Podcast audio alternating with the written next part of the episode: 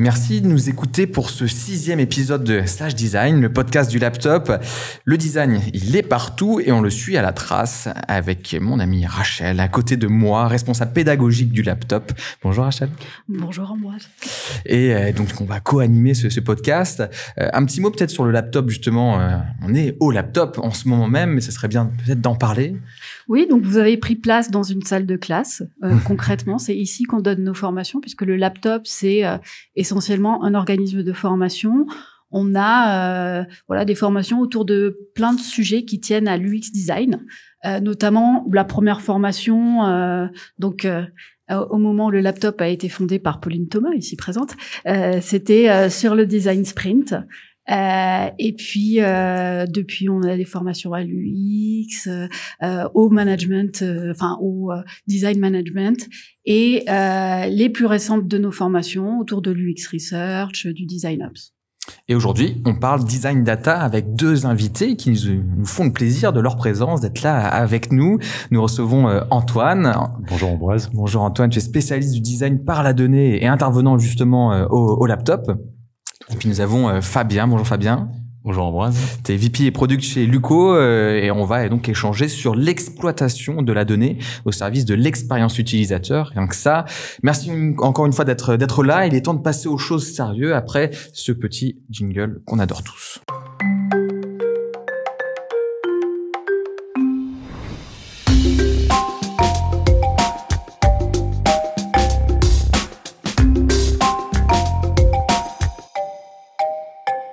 Data, la data, ce mot sacré depuis le début des internets, ça nourrit beaucoup, beaucoup de fantasmes, de grands fantasmes. Et grâce à ces données, eh ben, nous serions, et je, dis bien serions et pas serons, nous serions capables de prédire, de contrôler, de piloter, d'optimiser, pour le meilleur, évidemment pour le pire. Force est de constater qu'au-delà des grands discours, seuls quelques acteurs géants, pour pas les citer, les GAFAM et autres, ont réussi à s'approprier cette ressource qu'elle a donnée, à coup d'algorithmes qui euh, font partie de notre quotidien, je crois qu'on peut le dire. L'enjeu aujourd'hui, c'est certainement l'ouverture de cette donnée euh, comme un bien commun et par cela donc une meilleure compréhension de, de cette data et une meilleure accessibilité aussi pour démocratiser euh, son utilisation. Est-ce que vous voyez les méthodes du design pointer leur, leur bout du nez? Moi, je, le vois, je le sens, et on, a bien raison, je pense, d'aller vers euh, ce sujet du, design data. Euh, Rachel, est-ce que tu peux nous mettre dans de bonnes dispositions là pour cette petite heure qui nous attend et nous, nous décrire, nous définir ce qui est vraiment cette pratique euh, du design data? Tout à fait. Donc aujourd'hui, on parle data. Euh, data comme la donnée en français. Euh, une donnée, par définition, peut être aussi bien quantitative que qualitative. Euh, mais quand on utilise le mot en anglais, data, euh, et notamment dans nos métiers, la data, c'est 99% du temps des données quantitatives. Parlons statistiques et parlons mathématiques. En général, c'est là où les gens font oh non, pas des mathématiques. Exactement, un frisson parcourt la salle. Euh, il y a quelques années, une étudiante, la peur dans les yeux, m'a demandé s'il fallait connaître R, la lettre R, euh, pour être un bon designer UX. Apparemment, c'est ce qui se disait dans son entreprise d'alternance. Data is the new UX, euh, comme on dit dans le product. Euh, R, c'est le nom d'un langage qui sert au traitement statistique des données. Je connais plusieurs personnes dont le CV indique une maîtrise de R, des data scientists, des data engineers, des data analystes, mais à l'heure actuelle, pas de designer. Je lui ai dit ça. Ça l'a un peu rassuré. Euh, les maths, les statistiques, dans le monde du design, c'est assez clivant. Ça excite certains et ça rebute les autres. Donc, si ça vous excite, je vous encourage vivement à ajouter une corde à votre arc en apprenant R ou un autre langage, le portugais, la LSF, le langage naturel des, agents conversationnels. Euh, ça fait toujours du bien. Mais quand on parle de data et de design dans la même phrase, on parle le plus souvent d'une des trois choses suivantes. D'abord, la data comme un input, c'est-à-dire à proprement parler comme une donnée du problème. Je parlais de définition tout à l'heure, et euh, la définition du mot donnée, le, le, Robert nous donne élément qui sert de base à un raisonnement, de point de départ pour une recherche. On utilise la data en UX Research en faisant des sondages quanti, en fouillant dans les statistiques d'usage, en identifiant des profils, des parcours, des mots-clés dans ses statistiques. On appelle ça le data-driven design. Et puis, la data comme objet à designer, c'est-à-dire la data visualisation. Euh, et enfin, la data comme output du design. Une fois qu'on s'est servi de données pour concevoir des choses, euh, rien ne nous retient d'inclure à notre recommandation design des données à suivre, à générer, contribuer au plan de tagage, à la définition d'indicateurs, proposer des actions en fonction d'un profil d'utilisateur identifié par une quantité, par un score, euh, identifier des AB tests ou des MVT à réaliser. Dans aucun de ces trois cas, il ne s'agit de se substituer à un data scientist ou à faire des maths, mais plutôt en vrai designer euh, de faire collaborer les data scientists, les data engineers, les data analysts à la démarche design et vice versa. Bien, merci pour euh, cette base qui va, je pense, bien nous servir pour, pour nos conversations euh, à venir. Mais avant de vraiment commencer justement ces échanges, ces questions euh, et surtout ces réponses, peux-tu bien nous présenter, Antoine et, Fabien? On vous enlève cet exercice toujours difficile de se présenter. C'est Rachel qui a fait ses recherches sur vous. Oui, j'ai enquêté. Donc pour nous parler data quantitative et chiffres, aujourd'hui, nous avons fait appel à deux professionnels qui se considéraient initialement comme des littéraires.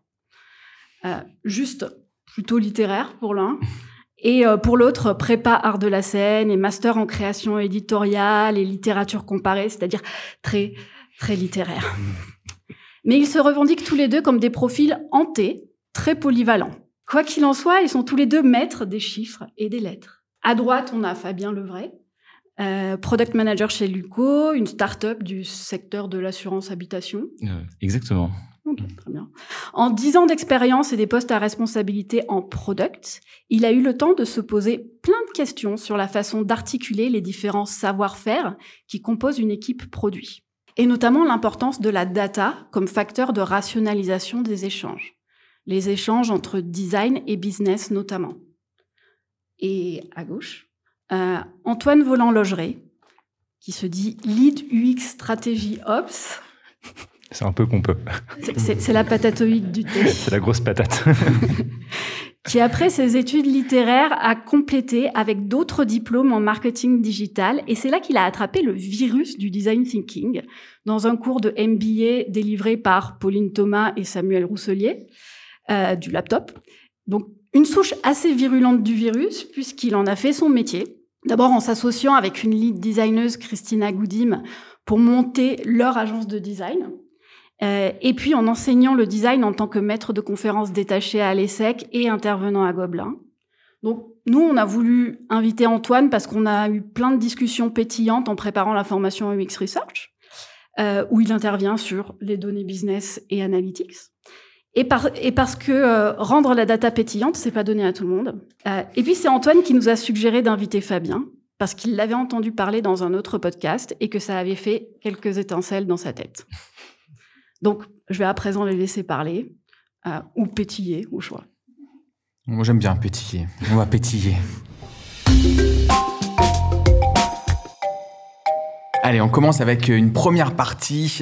On va parler de l'organisation interne de cette pratique. Comment on fait du design data euh, dans, sa structure, dans son euh, entité? Euh, Peut-être comme première question, et pour lancer la, conversation, est-ce qu'on peut dire que votre pratique du design data, euh, eh bien, dépend de la bonne volonté en interne, peut-être plus que d'autres pratiques du design? Je pense notamment au design fiction, qui peut-être est un peu plus autonome dans, dans sa manière d'avancer. est-ce que vous, vous avez euh, évidemment, euh, vous avez besoin d'avoir accès à la donnée. Donc, est-ce que ça veut dire que vous êtes vraiment dépendant plus que d'autres pratiques euh, en interne d'une bonne compréhension de votre, votre action Antoine, Fabien? Oui, oui, c'est assez, assez essentiel. Et souvent d'ailleurs, quand j'arrive bah, dans une boîte, enfin chez Luco récemment, du coup, en, tant que VP Product, ce que je fais, c'est assez rapidement de faire de l'évangélisation sur pourquoi est-ce que la data finalement est importante Il est important de l'exploiter pour prendre des décisions. Pour certains profils, forcément, ça va de sens. Enfin, dans mon équipe notamment, il y a un product data analyst, product data analyst qui est dédié à ce genre de, de pratique. Donc lui, bah, ça coule de source. Pour les product managers, euh, de plus en plus, il y a une maturité effectivement, et on sent que l'accès à la data est important. Pour les product designers, il y a souvent une envie, euh, mais c'est vrai que parfois euh, il y a un, manque de formation parfois que je peux observer parce que c'est pas au cœur du métier. Enfin, un product designer, comme tu le disais, Rachel, n'a pas besoin de maîtriser R ou je ne sais quel langage pour euh, pour exploiter la data. C'est pas son cœur de métier. Et donc là, effectivement, il y a un besoin de faire euh, bah, de l'éducation, de l'évangélisation sur pourquoi en tant que product designer, bah, maîtriser la data permet de mieux faire son travail, d'avoir plus d'impact et de mieux mesurer les résultats de son action, quoi. Antoine, est-ce que tu veux compléter? Non, mais je, partage à 200% ce que vient de dire Fabien. Euh, mais c'est pas qu'une question d'évangélisation en fait, c'est aussi une question euh, de, de, de, connaître les sources de données disponibles dans l'ordre. D'abord, pourquoi est-ce qu'on a besoin de la data Effectivement, parce que ça permet de mesurer et d'avoir aussi mesurer une action. Donc, pour des designers, c'est très utile parce que souvent, c'est un métier qu'on considère un peu comme soft en termes de, données, enfin, en tout cas, de, KPI. Donc, ça permet de faire ça. Et ensuite, il y a aussi, euh, il y a tout un travail au-delà de ça, de vraiment de, cartographie des sources de données disponibles. Et c'est là où le, le, designer a un rôle à jouer. C'est qu'en fait, euh, finalement, il va faire le travail de euh, un mapping du parcours. donc, pas seulement sur l'outil sur lequel on travaille, pour identifier ensuite toutes les sources de données. Et une fois qu'on a identifié ces sources de données, lesquels sont exploitables ou pas. Et donc en fait, au-delà de la question de l'évangélisation, c'est une question de gouvernance et aussi euh, d'organisation euh, qui se pose. Alors, euh, question à un million, mais est-ce que justement il y a un peu un, modèle euh, que vous pourriez donner de gouvernance que vous recommandez, euh, en tout cas, pour faciliter? Je sais bien qu'à chaque fois ça doit être différent parce que c'est pas forcément la même donnée, les, les mêmes activités, pas la même organisation en interne, mais est-ce que quand même il y a des règles d'or qui peuvent faciliter justement cette gouvernance? Bah, Effectivement, ça, ça dépend bien sûr pas mal de, de la structure. Euh, je vais plus parler du coup moi de ce que j'ai connu, donc plutôt du product management euh, en startup ou en scale-up. Euh, en tout cas, moi, dans les, organisations que j'ai connues, globalement, la data en termes de gouvernance est vraiment onnée par l'équipe data. Donc, qu'il y ait un VP data en place, qu'il y ait un head of data, c'est vraiment eux qui vont être responsables de la collecte, de la qualité de la data, de mettre en place bah, les pipelines en fait pour aller chercher la data, la mettre dans Snowflake par exemple ou ce genre de choses. Et ensuite, dans la consommation de la data, ça va plutôt être euh, l'équipe product, donc product manager et product designer, euh, qui vont, bah, on parlait de data visualisation, à travers la data, la data visualisation des outils comme Amplitude ou comme Analytics, bah, pouvoir consommer finalement cette data. Mais en termes de gouvernance, c'est bien que l'ownership euh, bah, revienne à l'équipe data, donc c'est l'intitulé. et après, par contre, sur les différentes comment dire étapes de l'exploitation de la data, bah, les product designers ou les product managers vont intervenir, notamment par exemple dans tout ce qui est plan de tracking, ce que disait en fait euh, Antoine pour cartographier, euh, euh, les différents sources de data. Là, forcément, les product managers et product designers vont jouer un rôle critique. effectivement, ça dépend de l'organisation. quand il y a une équipe data, ça permet de centraliser les choses dans un certain nombre de structures, même de, taille, on va dire, euh, conséquente, importante plutôt, euh, on a des, en fait, chacun a sa propre source de, données. On a la web performance qui va s'occuper, euh, par exemple, de tout ce qui est acquisition. On va avoir les UX qui vont s'occuper, ou le, product management slash design qui va s'occuper justement du, du, produit. On va avoir aussi la satisfaction client qui va mettre en place des enquêtes, des scores de satisfaction. et donc, je personnellement, je pense que c'est bien aussi d'avoir en fait de mettre en place euh, des, équipes, enfin, voilà, une team pluridisciplinaire avec chacun de ces métiers qui sont intégrés justement pour réfléchir euh, sur comment est-ce qu'on peut diffuser ces données et euh, s'adosser à un outil. Là, je prends le, cas de la Redoute. Je crois que Karine va nous écouter, donc qui, qui a été UX researcher chez eux, qui a mis ça en place et je trouve ça très intéressant. C'est cette équipe adossée à un outil qui est en fait un UX Research Repository pour le, public, mais au lieu d'être centré que sur la research, en fait, qui met sur cette banque de données l'ensemble des datas de l'ensemble des services. Et donc, ça permet en fait à chaque euh, partie de l'entreprise d'avoir accès à toutes les données et donc de plus être justement dans son petit silo, mais de diffuser et rayonner largement. Ok, je vois. Et peut-être que si on veut aller un peu plus loin, ou en tout cas euh, d'être un peu plus euh, concret, euh, on avance en fait quasiment chronologiquement. Ça y est, vous avez euh, trouvé les sources de données. Vous savez que c'est ces données-là qu'il vous faut pour votre travail. comment techniquement on vous donne accès à cette donnée? Est-ce que c'est un accès libre qui vous vous permet d'aller de faire des, des, des, des, demandes et qui après vous téléchargez? Est-ce que c'est des exports qu'il faut demander à chaque fois et qui sont faits par les équipes data. Euh, comment ça se passe, euh, Fabien? Alors, ça dépend pour préciser, euh, quand tu dis vous, c'est les designers ou c'est euh, Fabien, product manager? Euh, Plutôt les designers, mais les, les deux sont intéressants dans, dans, dans, dans l'approche. Oui, bah, je, peux, je peux parler pour euh, notre contexte. Euh, donc nous, euh, je pense que c'est important aussi peut-être de le préciser. Autant l'équipe data, elle n'est pas rattachée à l'équipe product, donc il n'y a pas de lien hiérarchique entre moi et le VP data. Autant par contre, le product design est rattaché au produit chez Luco en tout cas. Donc ça veut dire que, enfin, le design m'est rattaché directement. Donc ça permet forcément d'avoir, en tout cas moi et eux, d'avoir des interactions assez fréquentes. Euh, ce qu'on a essayé de mettre en place, euh, c'est de réduire au maximum les barrières à l'entrée pour accéder à la data quantitative. Ça a été tout de suite un peu le mantra que j'ai eu en tête euh, quand je suis arrivé, parce que j'avais pu expérimenter dans d'autres boîtes bah, le fait qu'il y avait des barrières à l'entrée, on mettait des frictions, bah, comme le fait de maîtriser tel outil, le fait de pouvoir faire des requêtes SQL. Et quand on met des barrières à l'entrée, bah forcément l'information se diffuse pas et, c'est dommageable pour tout le monde. Donc ce qu'on a essayé de faire, c'était de réduire ces barrières à l'entrée, notamment à travers la mise en place d'un outil qui s'appelle Amplitude et qui permet en fait, euh, du coup c'est de la data visualisation, mais qui permet assez facilement d'aller consulter la data, de faire des exports, de modifier la data. Donc on a mis ça en place. On a mis aussi un peu de formation sur l'outil, parce que forcément, bah, faut quand même euh, euh se l'approprier. Euh, et du coup, pour répondre à ta question, euh, bah, du coup, les product designers ont accès à cet outil euh, et ça dépend de l'affinité des uns et des autres par rapport à l'outil. Certains vont juste consulter la data, qui leur permet déjà de mesurer l'impact de leurs actions, et d'autres vont même la manipuler en modifiant des tunnels de conversion, par exemple, en modifiant des events. Donc voilà comment en tout cas c'est traité chez Luco. Quoi. Est-ce qu'il peut y avoir une sorte de frein ou en tout cas euh, à un moment donné que l'équipe data euh, euh, joue pas le jeu ou parce que ça les dérange ou parce que sans même les déranger peut-être que ça rajoute une, masse de travail qu'ils n'ont pas le temps de, de, de, traiter parce que euh, là pour arriver jusqu'à amplitude je suppose qu'il y a quand même un travail avant justement des équipes data pour que cette, donnée soit exploitable sur sur l'outil? Bah, L'équipe data, pour le coup, été plutôt coopérative, si je puis dire, parce que pour eux, c'est plutôt un investissement à bon escient. Ça en fait gagner du temps. Exactement. En fait, c'est un peu euh, Amplitude ou, Google Analytics. Hein. Avant Amplitude, on était sur Google Analytics.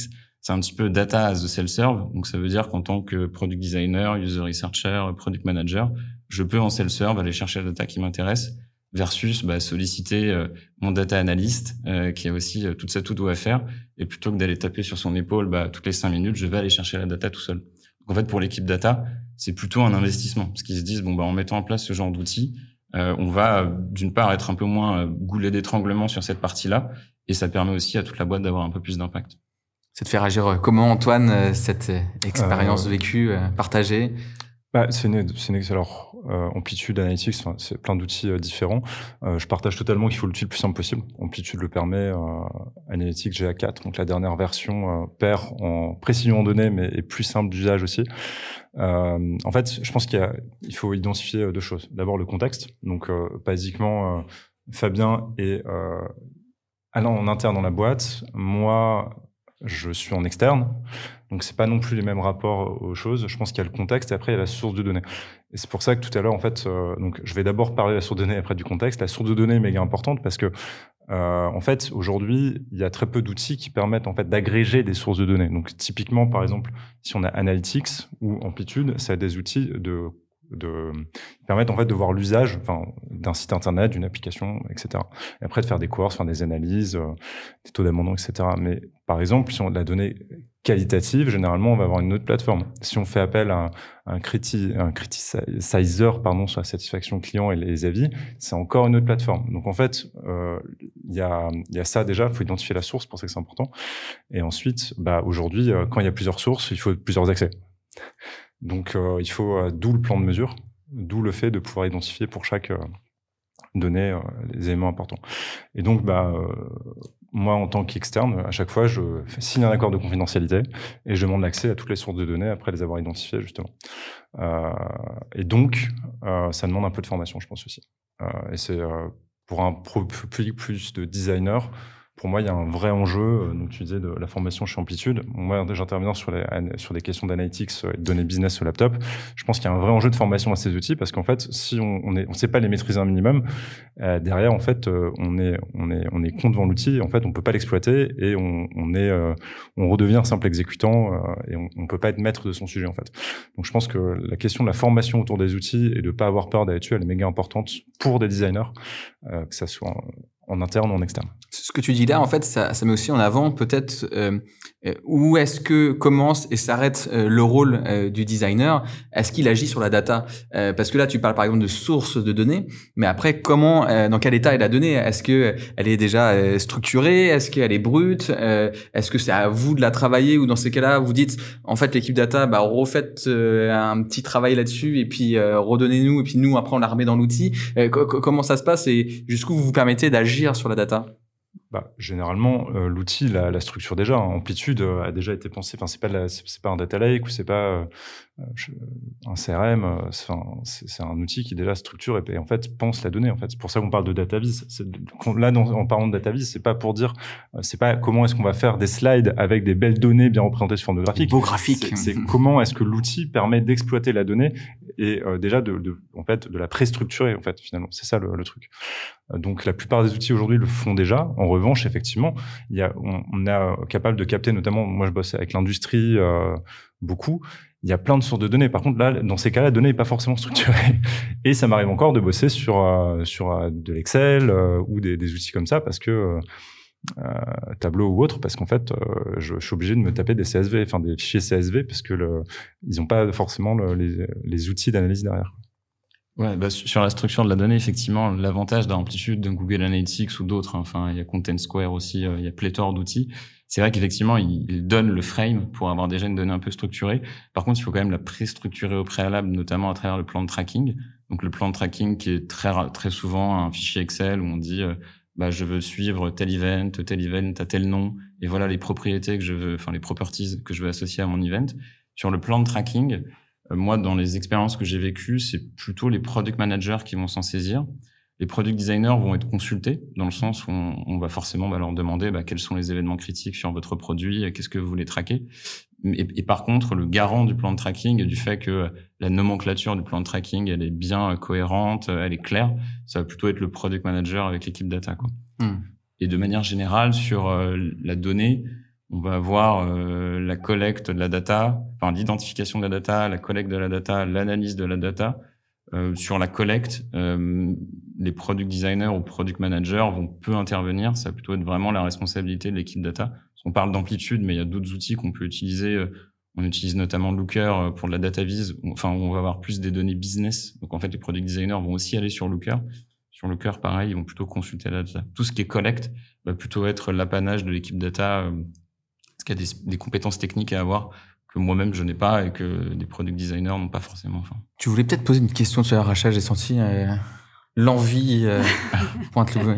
Oui, alors le moment est passé, mais on parlait de, euh, de processus, d'outils, etc. Et je me demandais, du coup, dans vos équipes, est-ce qu'il y a des, enfin, il y a des data ops qui sont chargés justement de la bonne, la bonne intelligence entre ces euh, ces équipes data ou euh, cette gouvernance data comme, euh, comme à la redoute dont tu parlais mmh. tout à l'heure, et, et de faire en sorte que ça rayonne et que ça soit bien compris. Et vous parliez de formation, etc. Est-ce qu'il y a des gens dont c'est le rôle? Ça arrive, mais c'est rare. C'est-à-dire que bon, j'ai d'autres, j'ai eu d'autres clients où, où j'interviens sur d'autres missions justement sur des, des parfois de plus d'organisation et euh, même chez des grands groupes, notamment bancaires, euh, ça, y a, encore une fois, le, en fait, le problème c'est pas la donnée elle-même, c'est euh, l'exploitation qui en est faite. Il y a rarement des, des, référents en fait qui, a, comme tu dis, DataOps en fait, sont capables un peu d'évangéliser autour de ça. Et euh, en tout cas, moi, c'est un, un, pain point que j'ai chez beaucoup de clients, c'est qu'en fait, c'est moi qui me finalement qui, a, qui prend un peu la casquette, même en tant qu'externe, de d'aller chercher ces éléments-là pour essayer d'en avoir une vision d'ensemble et de la relivrer derrière au client qui, qui la réexploite derrière. Oui, euh, oui, ça, ça dépend toujours du contexte. Euh, chez, bon, je vais parler un peu de, de chez Luco et je vais parler de ce que j'ai connu avant parce que j'ai aussi fait du conseil euh, chez Tiga, un cabinet de conseil en product management. Euh, chez Luco, on a la chance euh, d'avoir son intitulé, c'est pas data ops, mais c'est product data analytics. Mais en tout cas, au-delà de l'intitulé, c'est effectivement de ce rôle dont on parle. Donc, on a la chance d'avoir un product data analyst qui est du coup est dédié en fait. donc, il est membre de l'équipe data, donc c'est-à-dire qu'il n'est pas rattaché à l'équipe product mais par contre, il est dans l'équipe product et euh, son rôle va vraiment être euh, bah, de jouer ce rôle-là en fait, de s'assurer que euh, la data et les charts qui sont créés dans Amplitude sont propres. Donc certes, les product designers et product managers sont autonomes pour aller dans Amplitude et créer leurs charts, Néanmoins, ce que, ce que je demande à cette personne, c'est toujours de, de, faire de la Q&A en fait, enfin de la QA euh, sur sur leur chart pour s'assurer que bah la donnée effectivement est fiable parce que bah, a rien de pire que d'exploiter une donnée qui l'est pas. Donc il va être dédié à ça, il va avoir un rôle aussi de formation, euh, c'est-à-dire qu'en fait euh, je vais lui demander de passer un peu de temps avec les membres qui ont fait la demande pour les former sur la data, sur différents aspects, définir définir une métrique actionnable, maîtriser amplitude, euh, analyser une courbe de rétention, enfin ce genre de choses. Et il va avoir aussi un rôle d'évangélisation en interne enfin, et là, au-delà de l'équipe product and design, au sein de toute la boîte, où il va évangéliser sur euh, bah, l'impact, enfin sur euh, l'impact qu'ont eu les initiatives euh, product à travers des rapports qui vont être diffusés à l'intégralité de la boîte. Donc on a ce rôle effectivement qui est très précieux. Et effectivement, quand j'ai fait du conseil, j'ai rarement observé ce, ce, rôle. Et souvent, bah, comme dit Antoine, c'était un petit peu moi qui le jouais par défaut, euh, bon an, mal an, euh, en faisant bah, mes propres charts et en, jouant ce rôle. Et c'est vrai que ce rôle de, de product data analyst, c'est un vrai fluidificateur, je trouve, euh, entre la data et product manager, product design. Quoi. Faisons une petite euh, mise en, en, abîme. On parle de, données que vous facilitez, en tout cas vous donnez des accès plus, plus simples et une exploitation plus simple. Euh, imaginons maintenant des données sur justement votre travail. Ça veut dire comment vous mesurez l'impact de votre travail, comment vous, vous réussissez à savoir bah, est-ce que mon action de designer a bien joué son rôle? Moi, je vais, laisser Fabien intervenir sur plus la partie euh, product en général, puisque c'est quand même le cœur de son activité. Moi, je, je pourrais parler effectivement de la partie design. Euh, bah justement, mettons en place des KPI, les fameux. Euh, la différence, en fait, c'est que euh, aujourd'hui, on en parle beaucoup et euh, il faut faire très attention parce qu'en fait, euh, on a des KPI de complaisance, ce qu'on appelle des vanity metrics aussi, qui permettent juste en fait de se dire ah vous avez vu, je suis trop beau. Mais un vrai KPI, normalement, ça doit être un peu inconfortable parce que ça doit mesurer notre performance, notre efficacité. Alors, du coup, après, ça c'est là, on va dire un peu l'introduction macro. Et puis après, il faut définir en fait de quel type de KPI on parle. On va avoir des KPI internes évangélisation, par exemple, de, à la méthode design. Donc ça, c'est, on va dire, quasiment euh, interne slash organisationnel. Après, on va avoir des KPI sur le résultat. Et moi, là-dessus, par exemple, il y a beaucoup de, KPI design que j'aime bien jeter à la poubelle parce que je considère que c'est des, par exemple, euh, je sais pas, moi, j'ai déjà vu le nombre d'interviews menées comme KPI. Pour moi, c'est une connerie monumentale. Je enfin, je m'en tape complètement du nombre d'interviews menées, sauf bien sûr dans, dans le cadre d'avoir un protocole qui soit bien carré. Mais par contre, ça va être justement des KPI euh, Quanti, donc ça peut être, euh, enfin pardon, Quanti business, donc ça peut être par exemple un taux de conversion. Euh, quand on est capable d'identifier, euh, on va dire, euh, quel est l'impact de l'UX dessus, parce que des fois il peut y avoir d'autres facteurs extérieurs. Moi j'aime bien aussi calculer des retours sur investissement alors qui sont pas forcément d'ailleurs financiers, ça peut être temporel. En ce moment, je bosse pour une, agglomération de communes, euh, pour la refonte euh, du site internet et en partie aussi sur la cartographie d'écosystème digital. Et on a un gros problème, c'est qu'on a des services avec des process qui datent de Mathusalem. Donc en gros, je sais pas, on fait une demande de subvention, euh, je dois la, soit je l'adresse par téléphone ou par mail, on me renvoie un PDF qui est même pas interactif, je le renvoie avec les, enfin, bref, après c'est rentré dans un Excel, vous voyez. Et là-dessus, en fait, moi, le, le KPI que j'ai mis en place, on n'a pas encore calculé le résultat, mais ça va être, en fait, le, modèle, c'est le temps gagné. Et après, ce temps gagné, on peut le modéliser en faisant des tests, etc. Et après, on peut le rapporter à un temps annuel gagné. Et après, si on veut aller encore plus loin, on va pouvoir le, reporter à un équivalent temps plein.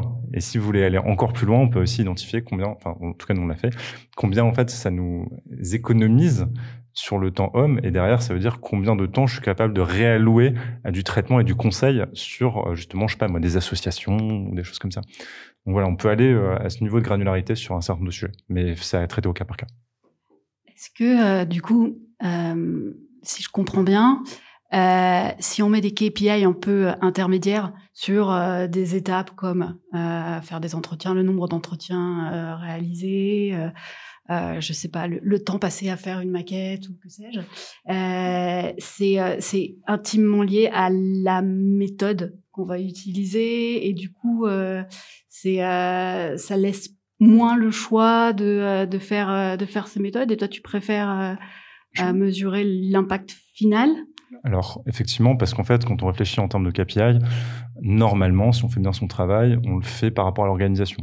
Ça veut dire après, il y a différents, il y a différentes philosophies en termes de KPI, mais il y a, il y a un, un, un, courant notamment qui a parlé de la North Star Metric, qui est en fait la, le KPI clé de la boîte. Donc ça peut être euh, le nombre de nouveaux abonnés, ça peut être le chiffre d'affaires gagné. Enfin, ça dépend des entreprises et de, de leur secteur d'activité. Et après, chaque service, c'est ce qu'on appelle une ON. Euh, TM, Only Metric That Matter, qui est en fait le KPI star du service. Et puis après, on va avoir des KPI intermédiaires. Et donc, normalement, si on définit des KPI, enfin, en tout cas, moi, en tant que designer, je les identifie toujours dans la perspective de l'organisation, business ou pas, ça dépend si je passe pour le public, là-dedans. Et c'est pour ça que moi, je m'intéresse principalement des KPI de résultats et pas des KPI du nombre d'interviews menées ou du temps passé par maquette. Parce que, bien sûr, j'ai, euh, enfin, en fait, le, le, risque avec ça, c'est qu'on rentre dans des logiques, euh, genre c'est un peu comme euh, faire des, des, des, KPI sur le nombre d'interpellations menées euh, dans la police, tu vois. Tu finis par avoir des petits dealers de, qui ont 10 grammes de bœufs dans la rue, c'est pas avec ça que tu fais progresser un truc. Bah, si je fais le parallèle, tu vois. ouais, ben, c'est exactement ça. Donc c'est pour ça que tous ces genres de trucs, pour moi, c'est des KPI de complaisance. C'est-à-dire, juste en fait, bah, si tu as, je sais pas, X interviews à faire utilisateur par mois, je l'ai déjà vu, même dans des grandes organes, bah, en fait, ok, mais ça, ça ne dit rien de la qualité de ton, de ton, ton impact sur l'organisation, donc sur les KPI de service ou le KPI star de ta boîte. Voilà. Tu veux compléter, Fabien? Euh, Oui, euh, complétons. Euh, du coup, euh, par rapport à, à, cette question de comment est-ce qu'on mesure les actions des, des designers euh, euh, bah sur, sur les initiatives qu'on porte, effectivement, ça commence par définir un KPI actionnable, clair, qui est partagé par, par tous, sachant que l'impact, on va le mesurer sur euh, différents euh, sujets euh, chez Luco. Globalement, il va y avoir bon, la user research, mais on dit qu'on n'en parlerait pas, pas beaucoup aujourd'hui, mais il y a effectivement un peu de data là-dedans pour analyser les résultats.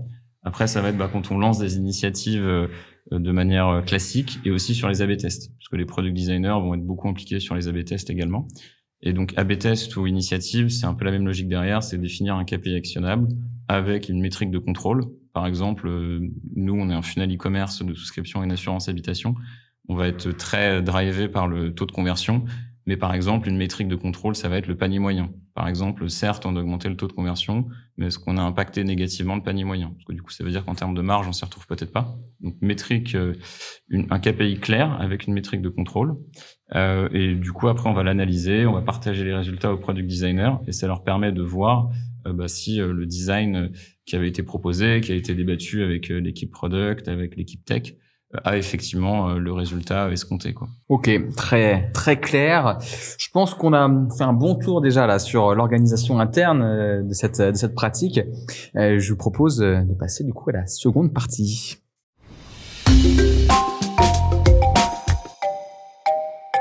Qui n'est autre que la place du designer. Voilà, boum, on pose la grande phrase comme ça, euh, une, phrase quasiment philosophique.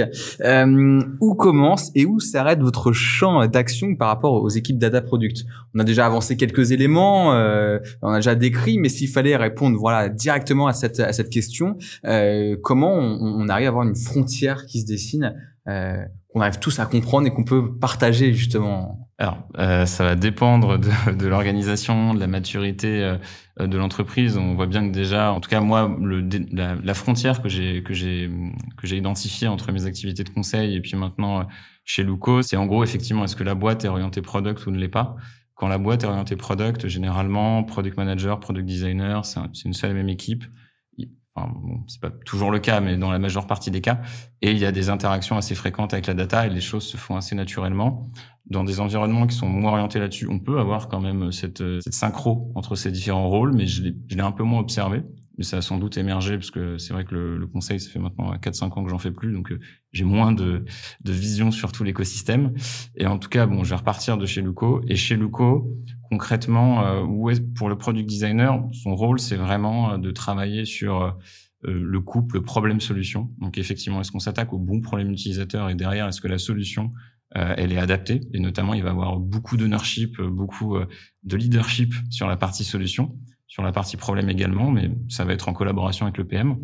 Et après, sur la data en tant que telle, il n'y a pas réellement de frontières, dans le sens où moi, j'encourage les product designers, quand on définit le problème, à aller regarder bah, combien d'utilisateurs sont impactés sur amplitude, euh, à demander au, service client euh, combien est-ce qu'il y a de, de plaintes pour ce pain point particulier. Et je, les demande, je leur demande aussi, une fois qu'on a délivré euh, la feature, d'aller regarder bah, l'impact qu'on a eu à euh, 15 jours, un mois, trois mois pour s'assurer que job is done. Quoi. Donc, euh, en gros, il n'y a pas vraiment de frontières. Enfin, pour moi, ils doivent s'intéresser à la data sur l'ensemble de la chaîne de valeur. Et après, sur leur rôle, effectivement, euh, comme je l'avais un peu expliqué en première partie, sur la collecte de la data, ça va vraiment être plutôt l'équipe data. et eux vont plutôt intervenir sur la partie consommation de la donnée et traitement de la donnée, enfin s'ils veulent l'exploiter quoi. Alors si je pousse même un peu plus loin du coup, euh, vis-à-vis des data analystes, on pourrait se dire que tout d'un coup, ça y est là, on, se rapproche encore plus de ce qui a été décrit euh, euh, du design data. À, quel moment on arrive à, mettre des choses claires en place, ou, alors est-ce que ça se fait au fur et à mesure en fonction, j'ai presque dire même des personnes et comment elles vont collaborer et elles vont se mettre ok sur là ça commence et là ça arrête mon poste? Je pense qu'il y, a trois étapes clés qu'on a essayé de bien mapper tout est toujours perfectible, mais bon, disons que c'est en progrès. La première étape, c'est euh, quand on fait le kick-off euh, pour euh, traiter une nouvelle initiative, notamment quand on veut s'attaquer au product discovery, à savoir par rapport au problème identifié, est-ce que réellement, bah oui, c'est un problème sur lequel on a envie de se concentrer, est-ce qu'effectivement c'est critique d'un point de vue business, etc. On va avoir un kick-off, on va avoir un designer, un data, le product data analyst, qui vont déjà commencer à s'intéresser à la criticité du problème. Et donc forcément, ils vont quantifier. Donc premier point de passage. Deuxième point de passage, ça va être un petit peu plus tard, c'est quand on va commencer à définir les KPI euh, pour mesurer euh, euh, bah, le succès du produit, savoir quel est notre KPI, quel est le KPI maître, quelle est la métrique de contrôle, quelle est la target qu'on veut atteindre aussi, pour après mesurer bah, si la target était bah, trop ambitieuse, pas assez ambitieuse. Donc là, deuxième point de contact entre product designer et product data analyst. Et le troisième, c'est une fois qu'on a shippé la feature et qu'on va analyser du coup quantitativement les résultats, troisième point de contact où on va rédiger un, un petit rapport en fait de l'initiative pour justement est-ce que la target a été atteinte, euh, etc. Et là, pareil, euh, dernier euh, dernier point de contrôle, point de passage entre product designer et data analyst, grosso modo. Antoine, toi, de, de, ce que tu as déjà observé, euh, est-ce qu'il y a des, des, points de différence? Alors, pour moi, tout ce que vient de dire Fabien, en fait, ça, ça serait quasiment la place du designer. Alors, je sais pas si c'est idéal, mais en tout cas, ça serait des... si tous les designers faisaient ça, ce serait déjà très bien. Euh, c'est-à-dire cette capacité à monter à la fois sur l'analyse de données, même s'ils sont pas forcément en charge de cette donnée, de la comprendre et de comprendre aussi l'importance business, la criticité business, parce qu'il y a ça aussi. Euh, pour moi, un, bon designer, notamment un bon UX researcher, après, on pourra placer la différence entre product designer, UX researcher, UX et tout, mais c'est encore un débat. Mais c'est la capacité à comprendre aussi, à convertir un problème business en, problème utilisateur et vice versa. Et ça, c'est pas encore, euh, pour moi, justement, tu disais la place du designer. Pour moi, ça, ça devrait déjà être, euh, un designer devrait être capable de faire ça aujourd'hui. J'ai l'impression que c'est, bah, je dis vraiment de façon très empirique, hein, mais je vois pas partout et euh, beaucoup de designers qui restent très orientés sur le quali, qui est très important, mais qui pour moi largement insuffisant. Euh, voilà. Et puis juste pour finir, effectivement, on a, parlé du plan de tracking. Je sais pas si ça, va être euh, compris par tous les, les auditeurs, mais Fabien en a parlé. C'est méga important. C'est en fait qu'est-ce qu'on traque sur le parcours utilisateur? C'est méga important que le designer soit capable de comprendre un plan de tracking et de se mettre à la table avec le dev, le data, le marketing pour bosser là-dessus en fait. Et aujourd'hui, bah, pour moi, c'est un, horizon d'attente. Donc ça, devrait être la place du designer, mais ça l'est pas forcément. Je sais pas si ça répond à ta question. Oui. Oui, j'en ai bien l'impression. Euh, L'importance aussi, je pense, elle est aux outils. Euh, on a pas mal parlé, on a déjà commencé à évoquer Amplitude euh, et, Google Analytics. Euh, c'est en quelque sorte vous cet outil qui va vous permettre de légitimer votre action et, de prouver le, le, rôle aussi du, design.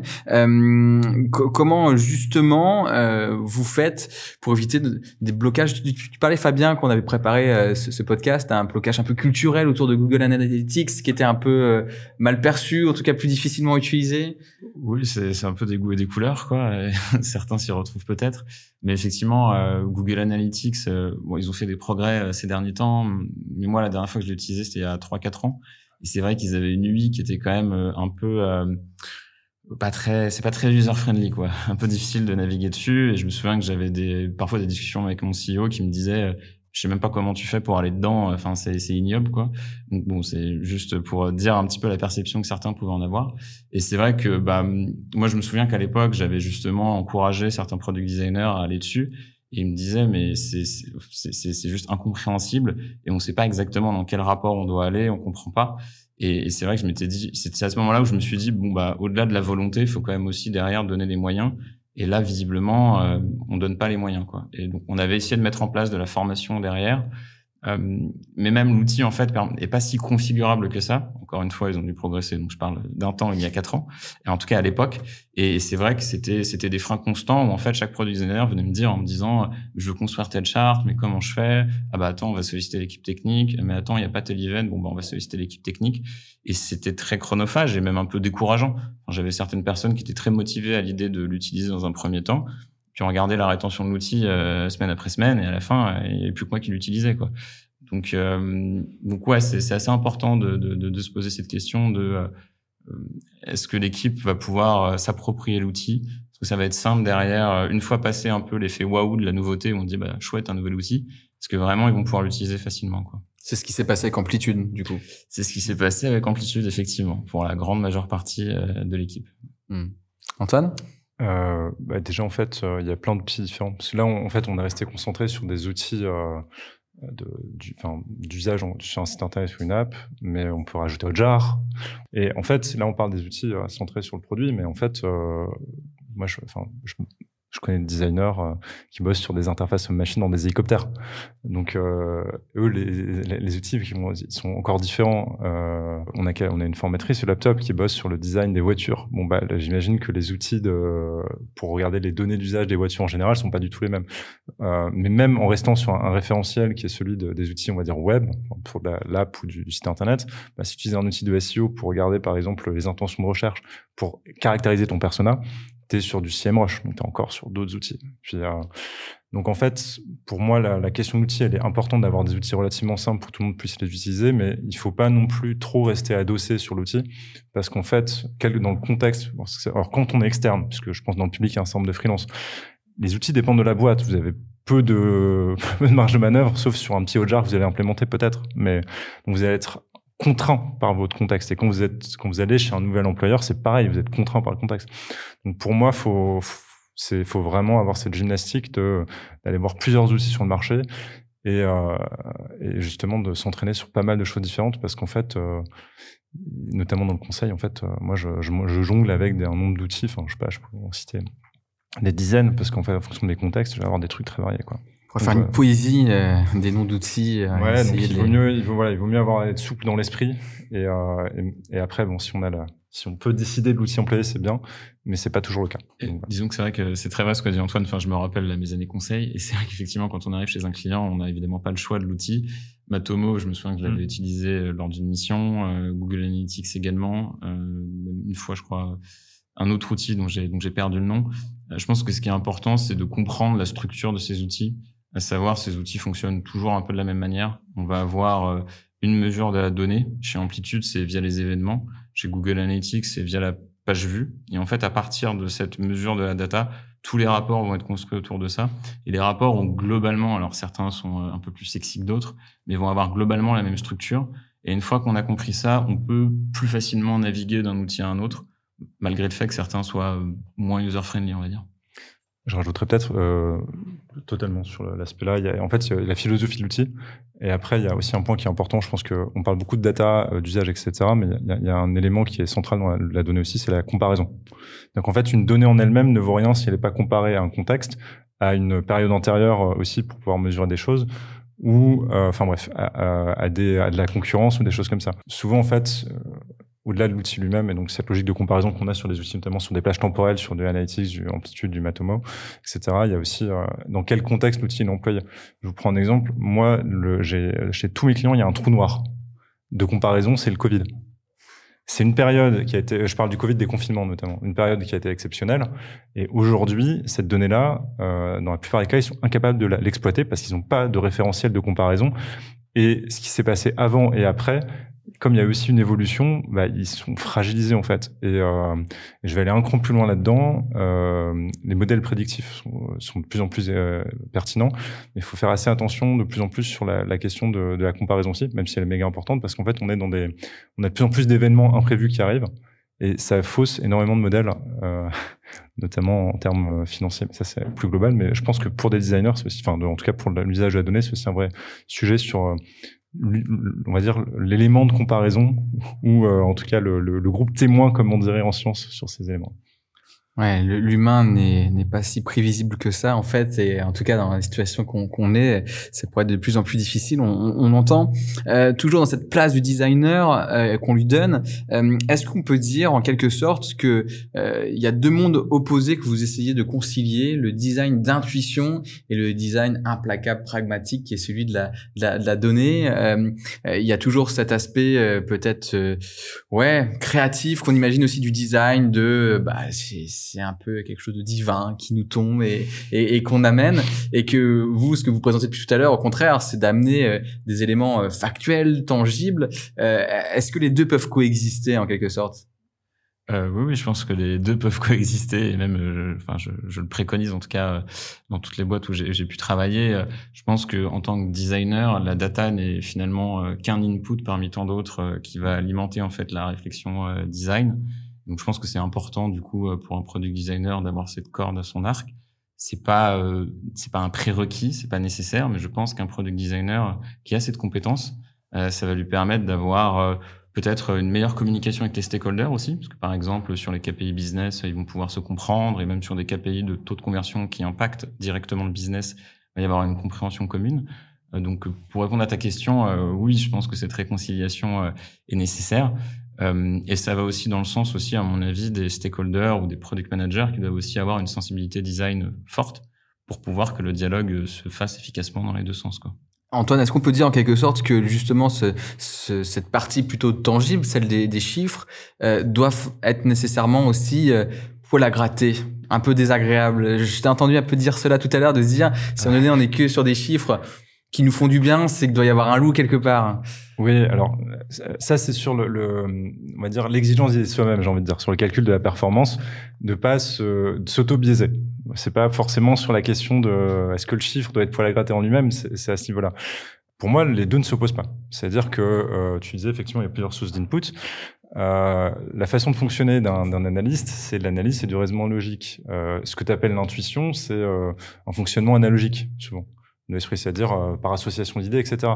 Mais ça veut, mais tout bon designer, qui même, on va dire avec mon fonctionnement logique slash intuitif, commence son travail par du bench, par du benchmark, par du moodboard, enfin des choses comme ça. Et c'est quoi ça? C'est de la donnée. C'est de la donnée qu'il a à disposition et son cerveau va mouliner avec son mode de fonctionnement de ses synapses qui lui est propre pour produire un résultat derrière. Donc pour moi, effectivement, la donnée, c'est un élément en plus qui arrive là-dedans et qui va, dont il va se nourrir pour arriver au résultat. Et euh, en fait, je vois pas comment euh, on peut opposer les deux, en fait, parce que euh, même quelqu'un qui prend une décision, un décideur, qui va utiliser la donnée pour prendre sa décision. La donnée, c'est une information qu'il a parmi d'autres. Et en fait, c'est rare qu'une décision, même quelle qu'elle soit, soit purement euh, utilisée à partir de données. Bien sûr que la donnée est l'élément central, mais après, quand on décide de prendre une orientation stratégique dans une entreprise, un service ou des choses comme ça, il y a la donnée. Et après, il y a l'analyse du contexte, etc. Enfin, il y a d'autres euh, éléments qui rentrent en compte. Et à partir de tout ça, on va modéliser une réponse. Donc, euh, bref, pour te répondre, pour moi, c'est la donnée, c'est un élément. Je, en fait, je comprends pas qu'on puisse opposer les deux. Je pense que c'est une opposition qui est très artificielle. Donc euh, la créativité bouffe de la donnée au petit déjeuner, quoi. Normalement, c'est ce qu'elle fait. Euh, même si c'est pas de la donnée quantitative, c'est peut-être la nuance. La question, ça serait peut-être justement euh, la source de données. Mais dans ce cas, j'ai juste envie de dire, bah, soyez créatifs, c'est pas grave. Juste, c'est une autre source de données. Moi, j'ai pas fait, j'ai fait des études de lettres assez poussées, mais j'ai pas fait d'études de maths. J'ai appris trois, quatre trucs quand même sur le tas parce que ça m'est utile. Mais je veux dire, il n'y a pas besoin d'avoir fait un doctorat en mathématiques appliquées pour pour analyser de la donnée. Enfin, je... c'est des données très simples qu'on utilise en vérité. Addition, multiplication, euh, statistique, quoi. En effet, alors ça doit aider, mais effectivement, c'est pas nécessaire parce que je n'ai pas non plus fait euh, ce type d'études. Je pense qu'effectivement, ce qui est important, c'est de bien comprendre euh, par rapport à une initiative qu'on va lancer, quelle métrique ça va impacter, pourquoi cette métrique est importante, soit d'un point de vue business, soit d'un point de vue utilisateur. Être capable de lire des charts et comprendre bah, le fait d'étudier une métrique sur différentes périodes de temps euh, comprendre le fait que pour qu'une métrique soit stable, il faut l'observer dans un temps long et pas sur un temps court. Parfois, c'est vrai que j'ai pu voir euh, certaines, certaines personnes, euh, quand elles lancent une initiative, euh, une semaine après, elles me, on en discute, elles me disent, bon, bah, c'est parfait, on a atteint l'objectif, regarde le KPI. Je lui dis, oui, mais ça fait qu'une semaine. Donc, attends de voir sur un temps un peu plus long comment est-ce que ça évolue. Et souvent, ça évolue différemment. Donc, comprendre ça, comprendre le fait qu'une métrique, bah, ça se compare euh, à une autre période de temps, euh, par rapport à la saisonnalité notamment, à, euh, ses compétiteurs par exemple. Mais donc là, c'est quelques exemples, mais toutes ces notions-là, effectivement, je ne pense pas qu'il y ait besoin d'avoir une thèse en mathématiques appliquées pour le comprendre et ça s'acquiert avec le temps. Quoi. On va aller plus loin sur ce sujet justement de quel est le bon bagage et quel est, quelles sont en quelque sorte les bonnes formations pour aujourd'hui être dans le design data.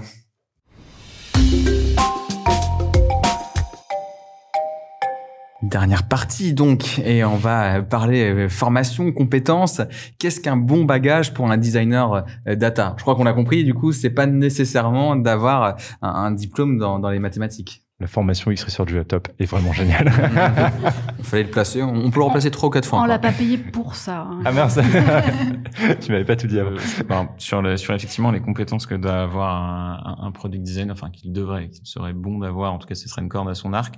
Euh, il y a celle que j'ai mentionnée, effectivement, donc être capable de définir une métrique actionnable, être capable de l'analyser, euh, être capable de bien euh, lire la data, donc sur des charts. donc niveau 1, on va dire que c'est suivre un taux de conversion. c'est un funnel, donc c'est assez simple à comprendre même visuellement. On va dire que le niveau, peut-être le niveau avec un peu plus de complexité, c'est suivre des, la rétention, notamment le taux de churn. C'est un peu plus subtil entre guillemets. donc ça, je pense que c'est un bon, un bon bagage, être capable aussi de, de discuter avec des data analystes, comprendre ce qu'est un plan de tracking, ce que disait Antoine. Je pense qu'effectivement, c'est important parce que ça, ça, désacralise, mais finalement, cette data qui apparaît dans Amplitude, d'où elle vient, comment elle vient, ça désacralise un peu cette partie. En tout cas, moi, ça, ça l'avait désacralisé quand j'ai compris euh, ce que c'était un plan de tracking il y a quelques années. Et après, sur les formations, euh, je je, je, pense qu'il y a pas mal de formations qui sont en ligne. Je sais que le wagon en propose une euh, qui est plutôt, euh, pour le coup, qui est pas en ligne, mais qui est plutôt pas mal. A pas mal de ressources libres aussi euh, sur sur sur YouTube. Moi, je me suis pas mal formé en regardant des vidéos YouTube pour être tout à fait transparent. il y a des bouquins qui sont bien. Il y a Lean Analytics notamment que j'ai lu qui est qui est très bien. et après, si vous dans vos organisations vous avez des gens qui sont dans une équipe data, pense que vous pouvez aussi tout simplement aller leur parler, aller prendre un café ou un déjeuner, et ces gens-là vont beaucoup vous apprendre. Enfin, moi, c'est comme ça que, que j'ai aussi appris. Euh, j'étais dans une boîte, euh, je viens of data, j'ai fait bon, bah, je connais rien à la data. Euh, salut, est-ce que tu aurais cinq minutes pour prendre un café? Et puis de fil en aiguille, on progresse, quoi. Donc voilà, en fonction de son caractère, il y a pas mal de, sources d'informations à, à piocher au fur et à mesure que euh, cette compétence, en tout cas cette pratique devient connue, évidemment, des formations apparaissent. Mais avant justement qu'on arrive à ce moment-là, euh, quelle formation autour du design se rapprochait le plus, en tout cas des compétences qui vont être données pour pratiquer design data? Le growth hacking donc, euh, pour ceux qui ne connaissent pas forcément le terme, c'est en gros le marketing digital en version courte.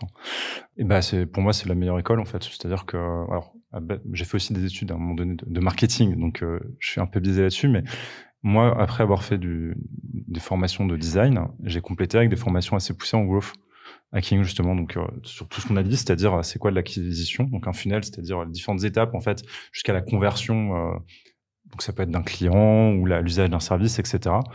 Euh, comment ça fonctionne, quels sont les outils, parce qu'en fait on va vous apprendre aussi des outils là-dessus. Euh, pour moi, ça, ces formations-là, elles sont ultra. Euh, alors il y a celles de Growth Tribe, qui sont pas mal, notamment. Euh, mais le wagon fait aussi. Enfin, il y a voilà, il y a, y, a, y a, plusieurs euh, gens très sérieux qui ont qui font propos des formations là-dessus. Et en fait, c'est ultra utile, même pour dialoguer avec d'autres métiers ça, ça le sera. Voilà. Et après, bah, je, je, te rejoins. Hein. Moi aussi, je me suis formé euh, sur le tas et parfois avec YouTube. Euh, faut, savoir que sur YouTube, vous avez des, des gens euh, qui pourraient mettre, si tu veux, les, les liens. Euh, On mettra les liens. Euh, qui bossent là-dessus, sur des analytics ou des trucs comme ça, et qui proposent en fait en une heure, une heure et demie, vous êtes capable de comprendre le fonctionnement d'un de Google Analytics 4, donc il y a une nouvelle mouture qui est un peu plus simple d'usage que l'ancienne, mais qui perd beaucoup en, analyse de données pour le coup aussi. Et voilà. Donc ça, c'est sur les formations growth hacking. Moi, je conseille à tout le monde d'en faire, en fait. Mais même un créateur d'entreprise, en fait. Pour moi, c'est utile pour n'importe qui. Hmm. Et à force, pour un designer. On fait une euh, petite euh, liste, peut-être des notions clés qu'on doit retrouver dans une bonne formation pour être un, un designer euh, data. S'il fallait qu'on prenne point par point, il y aurait, y aurait quoi sur, cette liste? Bah, Je pense que premièrement, c'est le rôle de la data et pourquoi est-ce que maîtriser la data est important et que ce soit bien explicité et mis dans un contexte bah, pertinent pour un product designer. Après, je pense qu'il y aurait être capable d'identifier, de définir des métriques actionnables et qui font sens par rapport à son produit, ça c'est évidemment euh, très important. Euh, je pense qu'il y a une partie aussi sur la collecte de la donnée et, majoritairement sur le plan de tracking pour un petit peu désacraliser ce que c'est et en fait à quoi ça sert et mieux mettre en perspective bah, finalement la data euh, entre le clic d'un utilisateur sur le site web et mon chart d'amplitude, bah, qu'est-ce qui se passe? Parce qu'il se passe pas mal de choses en fond. Et après, à la fin, je pense comment maîtriser la data pour bah, optimiser son produit et mieux mesurer ses actions, quoi. Et je pense qu'il y a, enfin, il y a sans doute des choses que j'ai oubliées, mais s'il y a tous ces éléments, il y a déjà un socle plutôt, plutôt pas mal. T'en rajoutes, Antoine? Ouais, bah, le, le, cœur du réacteur, il a déjà été bâti, donc euh, là-dessus, j'ai pas peu de choses à ajouter. Il y a peut-être moi deux éléments qui me semblent importants. Euh, le premier, c'est euh, la compréhension business, donc euh, comprendre une marge, comprendre comment, enfin, comprendre comment par exemple se calcule un chiffre d'affaires. C'est quoi une marge brute, une marge nette? C'est des éléments. Alors, ça dépend des secteurs, mais globalement, c'est des éléments comme ça qui peuvent paraître barbares, mais ils sont assez simples en réalité et qui permettent de comprendre aussi comment fonctionne euh, le, la prise de décision business. Ça, c'est important. Donc ça, je le rajouterai. Et après, euh, pour euh, aussi euh, un peu euh, un gros point fort du designer, en fait, sa capacité à comprendre un parcours utilisateur. Et ça, en final, quand on parle d'un plan de tracking ou c'est un parcours utilisateur. Euh, et le gros point fort aussi, c'est qu'il est capable d'aller au-delà d'un outil. Enfin, là, on parle beaucoup d'outils digitaux, mais sur un, parcours omnicanal, il est capable d'identifier différentes étapes, les différents acteurs, avec un service blueprint notamment, donc euh, qui est en fait un parcours utilisateur avec l'impact sur l'organisation derrière. Donc tout ça, en fait, il est capable de le faire. C'est déjà dans son ADN. Donc pour moi, si je devais juste ajouter quelque chose dessus, ça serait dire au designer, bah, en fait, repars du cœur de ton métier, de ce que tu fais à la base, et juste, en fait, tu vas rajouter ces étapes, qui sont des étapes d'analyse, mais qui, normalement, en fait, s'intègrent de façon totalement harmonieuse avec ton boulot, quoi. Donc, euh, en fait, on réapprend pas un métier, c'est juste on perfectionne euh, notre manière de pratiquer déjà notre métier.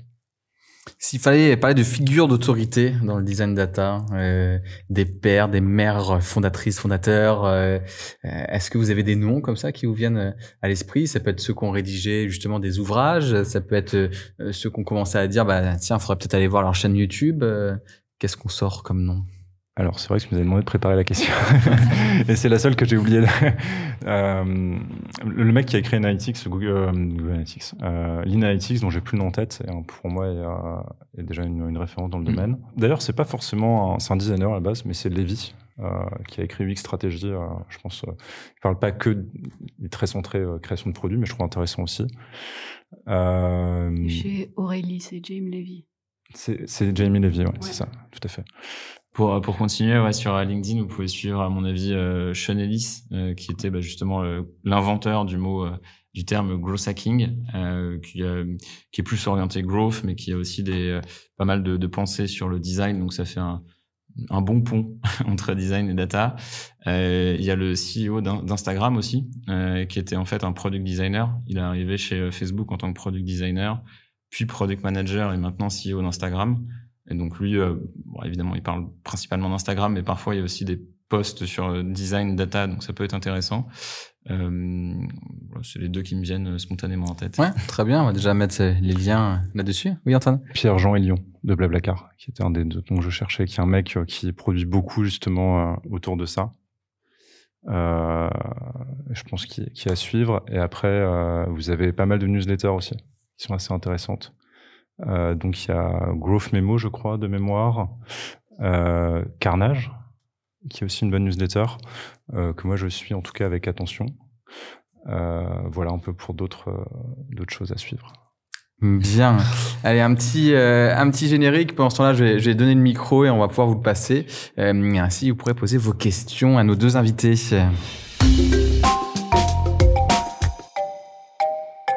Alors, qui veut poser ces, ces questions? Oui, ça y est, une première question. En fait, je me pose toujours la question avec la data, un peu des comment on peut protéger aussi les utilisateurs, parce que des fois la data est utilisée euh, justement pour euh, manipuler ou pour euh, créer l'addiction. Comment est-ce qu'on peut aussi utiliser la data d'une manière responsable?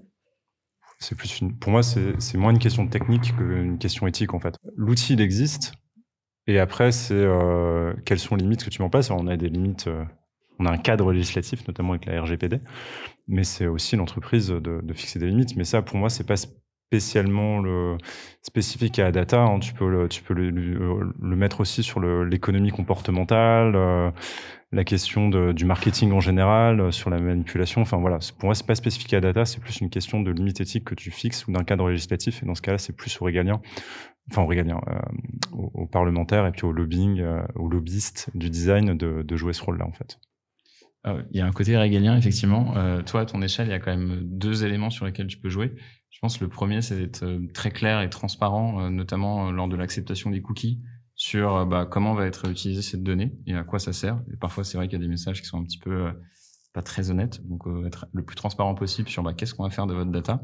Et le deuxième élément, c'est plus un, élément de sécurité. C'est bah, une fois qu'on a votre data, comment est-ce qu'en tant qu'entreprise, on va mettre en place les bons moyens de protéger et de sécuriser cette data pour éviter que ce soit bah, la cible de hackers, qu'il y ait des fuites, etc. Et c'est souvent un sujet qui est pas très excitant. Enfin, je vois en interne là, on, sur notre roadmap Q2, on a euh, un stream où on va devoir, l'équipe technique va devoir travailler pendant quelques sprints sur sécuriser en fait justement euh, l'accès à la data de manière à ce que la data de nos assurés soit bah, très sûre. Mais il faut le faire. Donc je pense que c'est les deux éléments sur lesquels tu peux jouer. Ouais, une question là-bas.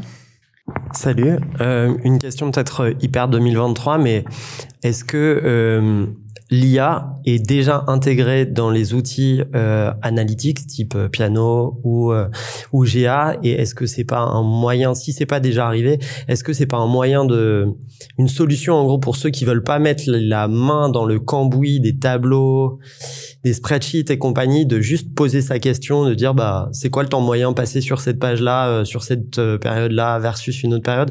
En fait la question c'est surtout est-ce que ça existe déjà? Est-ce que vous avez observé des choses ou pas encore? Euh, oui, ça existe euh, déjà. Euh, c'est juste embryonnaire à l'heure actuelle, mais ça, ça, va a priori ne faire que s'accélérer. en tout cas, dans Amplitude, qui est l'outil qu'on utilise, il y a effectivement des petites extensions disponibles et le produit, de toute façon, impliquait déjà un petit peu d'IA jusqu'à présent, puisque bah, quand tu arrives sur ton sur ton sur ta page d'accueil, tu as déjà les charts qui sont que qui sont ceux que tu utilises le plus, ceux qui sont le plus utilisés par ta team c'est de l'IA euh, très rudimentaire. En tout cas, il y a déjà une version comme ça personnalisée et qui personnalise aussi l'expérience de l'utilisateur. Euh, et après, tu as aussi des petites extensions qui existent, alors qui sont pour l'instant en bêta et qui vont pas extrêmement loin. Mais je suis effectivement assez confiant euh, sur le fait que dans et même très rapidement, en fait, effectivement, tu arrives sur Amplitude, euh, tu as un champ texte ou juste vocal où tu poses ta question et par rapport à ta question, euh, il te sort le bon chiffre avec le bon chart, la bonne analyse. C'est, c'est, enfin, ça, c'est une certitude, quoi. Mm. J'utilise parfois même plus ChatGPT. Par exemple, quand je fais des requêtes sur Looker, euh, parfois, bah, je, je me trompe dans mes requêtes, enfin, tout simplement. Plutôt que d'embêter mon data analyst, je vais dans ChatGPT, je vais dire, you're a data analyst, I want to make, enfin, je veux joindre telle et telle table, j'ai fait ça, qu'est-ce que t'en penses? Et euh, parfois, j'ai des réponses pertinentes, je relance ma requête et ça marche, quoi. Donc, euh, donc oui, enfin, c'est sûr, ça existe déjà un petit peu et ça ne va faire que s'accélérer euh, à l'avenir. Ouais, bah, je, voilà, je, bah, rajouterai juste deux choses en, complément. La première, c'est que euh, dans ta question, il y avait déjà un début de réponse. C'est quand tu dis regarde-moi, sors-moi tel résultat, tel temps passé ma moyen. En fait, peut-être, en fait, ça va faciliter ton boulot. Mais n'empêche que la compréhension de base de tous les éléments dont on a parlé tout à l'heure, tu es obligé de l'avoir pour poser la question. Donc, peut-être que tu vas pas faire les calculs, mais tu as besoin de savoir aussi ce que tu demandes et comment ça fonctionne. Enfin, entre guillemets, la formule, enfin, c'est pas entre guillemets, c'est la formule de calcul pour comprendre le fonctionnement. Donc, dans tous les cas, en fait, la connaissance de base, es obligé de l'avoir. C'est juste ça va te faire gagner du temps. Ça, c'est la première chose. Et la deuxième, bah, effectivement, aujourd'hui, euh, moi, par exemple, quand je fais, euh, pas sur les outils, mais en externe, euh, j'utilise, on en parlait la dernière fois, ChatGPT euh, pour me créer des scripts Python ou des, des macros euh, sur Google Sheets. Euh, je prends un exemple concret. Euh, j'ai fait sur un, un parc d'attractions. J'ai fait, j'ai bossé sur les, notamment sur la satisfaction client. Et en appel d'offres, plutôt que de m'amuser à, bah, j'avais pas l'accès à l'outil, bah, j'ai fait ce qu'on appelle un scrapping, c'est-à-dire en fait j'ai un petit pour faire simple, un petit robot, un petit script qui allait euh, extraire l'ensemble des avis clients sur euh, TripAdvisor de ce parc d'attractions.